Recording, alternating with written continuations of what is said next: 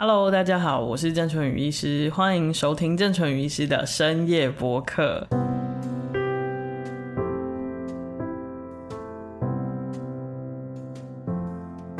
郑医师刚笑场了，我的大老师现在在这里，所以我非常的紧张，教练等级的，真的很可怕。对，好，那所以今天其实也有一个很重要的特别来宾，嗯，然后雅慧一样。会跟我们一起，我对我继续存在着。好，那我们就先介绍我们的来宾好了。好，欢迎爆菊的秋如。Hello，大家好，我是秋如。但为什么我是你的老师？我觉得听众一定想不明白，难道我也是学那个神经科的吗？老师声音听起来怎么那么年轻？光是听秋如的声音就知道他是老师等级的 音频老师。这个这个声音就是我们在电台里面会听得到的声音，对。就是很漂亮、很舒服的声音。对，对，但是大家都说，哎、欸。你是在电台那个人吗？可是你们声音都一样哎，我就会说 no，你真是蠢材，就就没有没有注意听出那个声音的辨识。而且他们就是会开玩笑说，难道你有那个柯南的变声领结吗？为什么你讲话的时候是一个样，然后呃平平常聊天又是另外一个样子，可以切换？录音的时候又是别的声音，对对，上麦的时候又是一个比较正常的声音。秋如还没有自我介绍，对不对？大家还不知道他是什么神秘的人物。对，就是我在流线传媒，就是 Tech Orange 科技爆橘，还有。Buzz Orange 以及 Vida Orange，我负责他们的 Podcast 产品。所以，如果你是一个习惯听 Podcast 的听众，你可能在别的节目听过我的声音。其实秋如就是啊，专门就是在音频的方面是很专业专业的人。这样，刚才有听到救护车的声音，这要提醒，这这个应该是我们节目的特色，对，非常的实况传播。对对对，希望大家不要介意。而且这里听到救护车的。比率应该蛮高的，高的非常的高。因为现在是在我们的诊所录音，然后其实就是这边荣总啊，蛮靠近荣总跟振兴，对，就是一个热点。对，希望大家可以就是自然的把它当做一种有趣的背景声音。对，因为今天秋如来，所以我就想说，反正我们就是深夜播客嘛，所以我们就是属于一个乱聊的状态。嗯、那我就觉得秋如来就可以先聊一下那个江老板的事情，哦、我真的很想要聊他的事情。对，可以跟大家先介绍一下江老板，他就是。呃，就是他卖非常非常多有关于广播、录音、音频，然后音乐录音、收音等等的器材，对对对，器材这样，他是一个器材老板商这样子。嗯对江老板呢，我之前跟郑医师介绍的时候，我应该有跟你形容他是那个《哈利波特》里面卖魔杖的那位老板，完全完全，我我那天真的眼界大开。为什么会这样形容呢？就是因为他的店铺非常的小，但是里面的器材之丰富之奥妙，嗯、然后你完全看不出来他摆放的逻辑。那时候秋如介绍的时候，他就是这样介绍，然后对我想说，嗯，听起来怎么这么奇怪？对，就是觉得很怪这样。然后结果一去就发现真的是这样，对，嗯、真的是卖魔杖的老板，而且他就是都知道他什么地方摆在哪里。对，但是其实就是你乍看你会觉得那个地方真的很像一个。仓库就是完全没有逻辑，对，因为它其实真的像仓库一样，就是它是纸箱一箱一箱的堆叠起来。嗯嗯、可是当你跟老板说啊，我需要什么什么东西，然后他就会默默的，就是跑去后面消失一阵子，然后就把那个东西变出来。而且他也就没有在怕你的哦，就是你就在那边乱逛也 OK。嗯、他真的是良心事业，因为我是录音白痴嘛，就是我什么都不懂，然后所以其实就是。就是我觉得他还是会很有耐心跟我解释所有的东西。嗯、然后一刚开始就是，其实我们那个这个这一台 mixer 混音器其实有就是当机的哦。嗯、对，然后然后老板就是一直会嘲笑我，就是是混音器的杀手。他就说都是因为我乱按，所以那个东西才会坏掉。但是我真的觉得这一台。混音器看起来非常之复杂，它有好多的按钮，好多的轨道，对，所以其实造成我们不少的困扰。对 啊，就是研究它也需要花一定的时间。就我们刚才在那边摸了非常的久，对，我们在开录之前也大概花了半个小时或一个小时的时间在整治它。对，所以今天同样就是我们会有一个主题，就是我们今天是要聊梦嘛，对不对？没有错。然后呃，今天聊完梦之后，我们先。呃，现在的深夜播客一定会搭配一个睡前疗愈故事。好的，对，然后今天就是秋如会跟我们分享一个她的疗愈时刻，这样。好，好还要聊我印象深刻的梦。我我必须说，这是我第一次踏进神经科诊所。一般的人应该不会，对，没事应该不会踏进这里的。对，然后就是我觉得这里跟我想的很不一样，哎，我觉得这里很温暖。嗯比较不像一般的医疗院所。对，因为你一想到医院，你想到诊所，就是会有那种刺鼻的药水味啊，嗯、然后就是等叫号那种，对，就是有点烦的感觉。但是这里不会，嗯，对，这里这里就是我们想要营造的感觉，可能跟我们深夜博客有点像，嗯、就是让大家来是可以有温暖跟疗愈的感觉，对，比较像是家的感觉，非常的放松。嗯对对对，嗯、那今天要聊梦，那就是因为其实很多的人对梦都是觉得非常的好奇，嗯，他觉得梦很神秘。没有错，因为市面上有非常多就是有关于梦解析的书，解梦书，对对。那其实呃，大部分甚至我的朋友或病人都会问我说，就是。梦是不是不好？就是我晚上如果会做梦，是不是就是一件很糟糕的事情？这样。对啊，因为他有一个呃，因为就是我出去玩的时候，我可能去海岛国家，我都会看到当地人在卖捕梦网。对，我就觉得啊，好漂亮，好想买回家。嗯、可是我就怕说，我买回去，如果我不做梦怎么办？所以你是一个珍惜梦的人。对，因为我非常少做梦啊，对，所以梦会那么好？对啊，就听到有人就说什么啊，搞乒乓，我就嗯嗯，现在还没有遇过，就无法想象。但是也有朋友告诉我说，他就是常常会因为梦的关系，反而让他的睡眠品质很差。对，然后我就会觉得啊，老天爷真是眷顾我的睡眠时间，代表你是好睡的。对，我是非常好睡。那其实我们其实每一个人都会有梦啊，它就是在我们的睡眠里面分歧，尤其是快速动眼期的时候，一定会出现的一个现象。那所以其实有梦是健康的，在梦的意义上，其实就有不同的学派会有不同的理论。那像有一些神经科学家甚至会认为说，梦它就是神经回路在放电过程中随机发生的事情。对，没有错。可是这样真的是很无聊的一件事情。那它为什么需要放电？因为我们的大脑跟神经系统在睡眠当中，可能它还会做一些重整。哦，比如说记忆的重整啊，嗯嗯，哦，然后或者是一些这个呃回路的重整，所以他们很多的这个脑脑科学家认为说啊，那只是在重整过程中，反正就是随机的呃出现的东西，所以甚至有些人认为说梦就是呃没有没有意义的垃圾讯息，嗯嗯。嗯，但是这个这个理论是一个理论，但是其实又有很多的。尤其是心理学家，嗯，就认为说梦其实是富含很多意义。对啊，像那个弗洛伊德嘛，还是荣格？对对对对对对对，没错。就连那个华人文化也有周公解梦。对，没错。所以其实又又有很多的人觉得梦其实是。富含意义。那其实我觉得这个就是目前当然大家都是很火热的在争辩跟做研究还有讨论。嗯、那我个人是比较相信，我觉得梦是有意义的了。我也觉得他其实有告诉我一些讯息，我待会儿可以跟大家分享。真的哦，所以这边秋如其实就提到一个重点，就是这个、嗯、这个也是荣格的一个想法，就是他认为说梦其实会有一个。照映映照，就是我们在水面上映照出那个倒影的映照。嗯、其实梦有一个映照的功能，所谓的映照就是梦会传递讯息给你。嗯嗯。嗯，但是我觉得我们常常会无法直接的去拆解梦告诉我们的什么。对，那秋如你要不要分享？你觉得梦告诉你什么讯息？我。因为我这个人非常少做梦，所以就是我如果梦到一些我醒来觉得哎，我还印象深刻的梦的时候，我自己就是常常会去 Google 那个梦到什么什么代表什么什么的人，对，对。然后有一次我印象非常非常的深刻，这个是在我可能近几年的事情，嗯，就是我梦到说我的牙齿掉光光。很多人都会梦到这个梦。真的，我们有一个同事也前几天也跟我说，他有一个月的时间都在梦牙齿掉光的故事。好可怕哦！我 我那时候梦到的时候，我就觉得天哪，怎么这么真实？然后我就是开始了 Google 梦这件事情。然后像周公解梦里面就是说，梦到掉牙齿，很可能就是你的亲人要离开你了。对，就是有此一说。然后我那时候就想说，嗯，是是是，就是因为其实有点担心，说会不会发生这个状况。嗯然后那时候我就是有遭遇到一些生活上的困难，我就还去拜拜求签。嗯、我不是一个很迷信的人，可是那一次的经验就是让我觉得说我有点不安，嗯、所以我就去拜拜求签。然后那个签上面就写说，就是嗯，解铃还须系铃人。嗯、对。然后大概过了半年，就是我妈妈，我妈妈就真的过世了。嗯，对。然后我就想说，哎、欸，可是我做了这个梦，离真正这件事情，就是我亲人离开我，已经发生了半年的时间。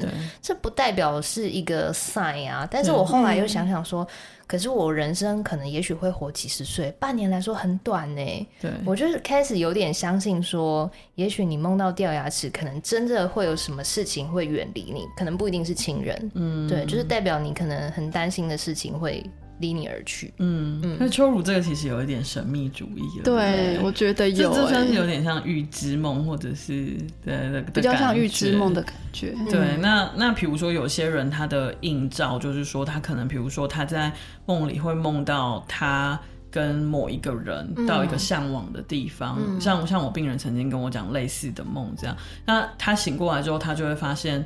哦，原来他其实是很在意某一个人哦，而且他其实是很向往某一种生活，嗯，对，这也是一种映照的方式，就是好像觉得梦在跟你传递一些讯息，所以它有点像是潜意识跟意识沟通的桥梁，嗯嗯，对，那那也不知道，或许秋露可能那时候妈妈身体有些状况，嗯，所以其实你已经开始有些担心了，也也许也是因为这样，对。嗯，那在荣格的梦的意义里面，其实还有另外一个，我觉得也是很有。有趣的可以分享给大家，就是他认为梦其实是有一个补偿作用哦，补偿对，比如说就是呃，我我的病人有时候会梦到，就是这个当然是很激烈的梦啊，就是说他会在梦里跟某一个人大吵一架，嗯、或者是就是出拳，嗯、互相打的鼻青脸肿这样子，然后就是很可怕的梦，这几乎是他不可能会做的事情。他在日常生活中其实是一个非常温和，而且几乎不跟人家吵架的人。嗯。嗯嗯那我就会觉得，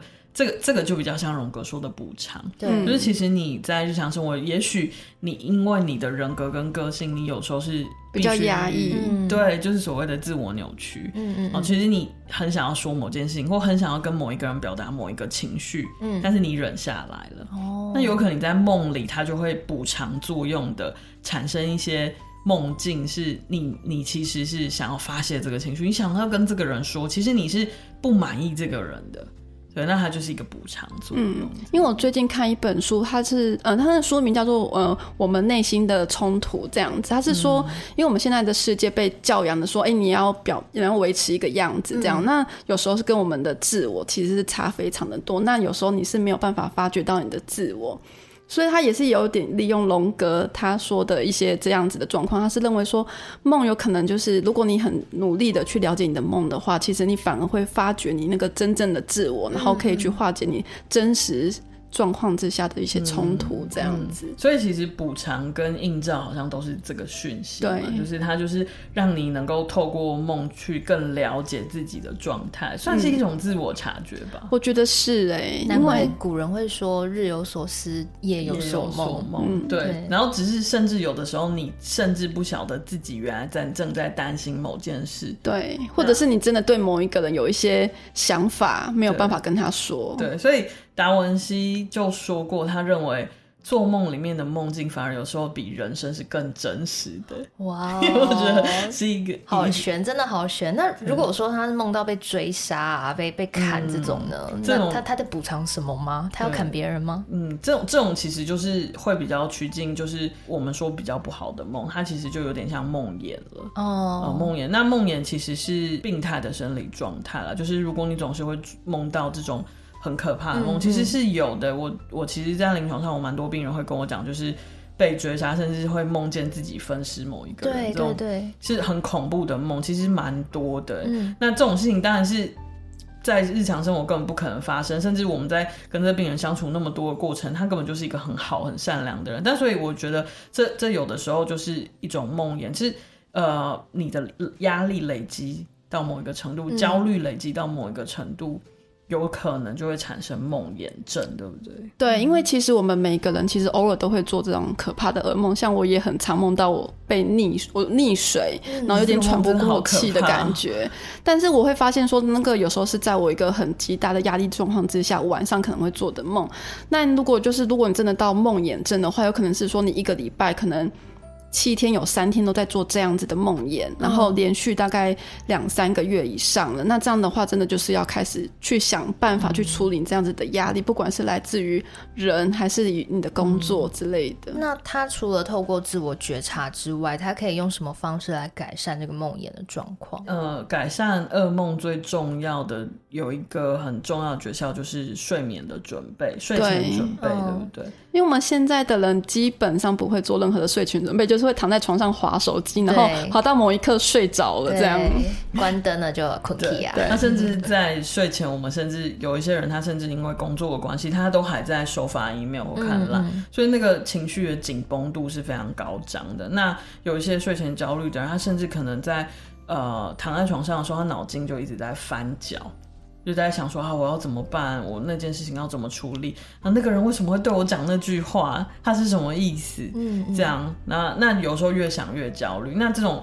焦虑跟压抑的情绪，有时候就会带到梦境中。没有错，或者是有一些人可能是，比如说周末晚上去看了一个恐怖的电影，然后这样的电影我会带到你的梦境中。所以，我们是说睡前的准备至少一个小时是比较保险的。嗯，而且还有一个很有趣的事情，就是提醒大家千万不要在睡前大吵架。哦，没有错。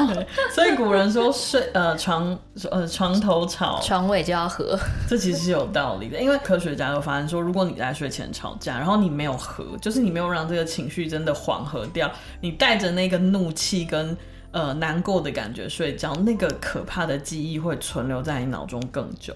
哦，那所以如果就是伴侣吵架的话，对，最好就是不要一气之下就怒睡，还是要把这件事情讲开。真的，所以如果你够聪明的话，你真的要赶快跟你的伴侣求和，就是因为免得他真的睡着之后，他这个印象记得更深刻，他以后就很容易翻旧账。但是通常这个伴侣的时候，就会想到你说，你是不是你想要睡觉，你赶快解决这件事情，他 会觉得更不舒服，对，会钻牛角尖。这就是其实有一点点是创伤后症候压力症候群的现象，oh. 就是在美国，他们其实就有做过一些研究。如果他们让士兵就是在经过一些比较害人恐怖的任务之后，能够有一些缓和的时间，再让他们入睡的话，哦、比起就是说，呃，不做任何处理就让他们直接睡觉的话，其实后来发现就是说，有处理缓和情绪的人，他比较在往后比较。不会产生就是所谓的就是创伤后压力症候群，嗯，就是所以这是一个很重要的事情，可以提醒大家。因为我联想到刚刚郑医师是说，嗯、呃，睡觉的时候就是我们思绪在重整的时候嘛，也就是说，如果你在一个很恐惧、很生气的状态下去重整，你的大脑不会整理好东西，对，是这个意思吗？对对，或者是说，它直接会强烈重整跟储存的就是那个。比较可怕的哦，对，所以变成它会有一点点类似所谓的生化，就是呃扎根，就反而把那个我们其实根本不想要的忆记忆，变成就是把它生化跟扎根了，嗯嗯，那其实是更不好的。所以你等于是要存好的东西给他，对对，所以睡前就是。听我们的深夜播客.或者是听很多很不错的好的音频，嗯，那我觉得其实是很好的一件事情。所以接下来我们就要进行到，就是我们每次最后的小任务，就是这个睡前的疗愈小故事。对，为什么我们的深夜播客现在就是每一次的结束之前都要有一个疗愈故事？就是因为。觉得可以帮助大家，就是，希望让你可以好好的，就是放松的去进行这样子的仪式。嗯。对，那上一集如果我有分享我的疗愈故事，我没有听到的朋友可以去点开上一集，然后听，就是我有分享我疗愈故事。那今天的话，我们就是有邀请到秋如来，所以就一定要抓紧机会请秋如分享他的疗愈故事。我的疗愈故事有点特别，因为我的疗愈故事是一个梦。哦、oh.，对，就是刚刚郑医师有提到说，有时候梦是一个补偿作用。那我的经验就是有一次呢，我在过农历生日的时候，嗯，那一天晚上就是我回家，下班回家就要好累好累，然后我就马上去床上休息了一下，然后我就醒来，休息了一下，醒来之后，然后我回想一下，我刚刚梦到我爸爸妈妈带着小时候的我去逛夜市，嗯，然后因为我爸爸妈妈其实现在都已经在当天使了，嗯，所以这对我来说是一个已经没有办法再发生的事情。可是他们在我小时候带我去逛夜市，这个印象在我心中是非常深刻的。这是我们每一次礼拜六、礼拜天晚上都会做的事情，嗯，然后就在我农历生日那一天，他们在我梦里带小时候的我去逛夜市，然后我醒来我觉得哇。好幸福哦，好开心哦！啊、我那天还忘记是我的农历生日，然后我是后来隔天，就是早上我在划手机的时候才发现，哎、欸，是我的农历生日，然后就想说，天哪，是爸妈回来看我，这是一个很棒的礼物哎。对，然后我就觉得有时候比较不开心啊，然后或者是比较烦的时候，想到这件事，嗯、我都会觉得嗯，很疗愈。嗯，对，这就是我的疗愈故事。所以秋如的疗愈故事，可其实跟我的有点像，就是我们都是回想到小时候的。对，因为小时候真的是比较没有烦恼的时候，嗯、然后就是有爸爸妈妈很无限的爱着你。嗯，对。所以，所以其实很多人都有说到一件事情，就是说，呃，可以让大脑疗愈的一个方法，其实就是。去啊、呃，很多接触很多关于小时候的事情。对，比如说你小时候可能有留下一些铅笔盒啊，或者是你的本子啊，或者是相本或什么的，你就可以去翻阅这些东西。其实有时候是很疗愈，或者是说有些人就说回到你的。小学，嗯，不知道大家的小学都还在吗？对，印象真的是非常的稀薄。对，就是有些人就说，嗯，当你真的觉得心情很郁闷的时候，其实有一个方法，就是回到你小时候常会去的地方，嗯、比如说秋如，你也可以，也许啦，就可以跟现在对你而言很重要的人，嗯，一起再回到那个。地方去逛夜市，创、嗯、造新的回忆，把他的那个回忆重叠在一起，是，说不定他就很容易在往后很容易被你召唤出来。对对对，那个幸福的感觉，没错。嗯，好，那希望今天的疗愈故事有疗愈到大家，大家也可以留言告诉我们，就是你深刻的梦，或者是对你而言非常疗愈的时刻，嗯，我们都可以分享给大家。对，好，也谢谢大家，希望有机会可以在。梦到很多疗愈的故事，然后跟我们 分享，跟大家分享。好，今天也谢谢秋如。好，那我们今天就聊到这里，欢迎大家就是呃继续追踪我们的 Podcast 的声音频道。晚安，晚安，拜拜，拜拜。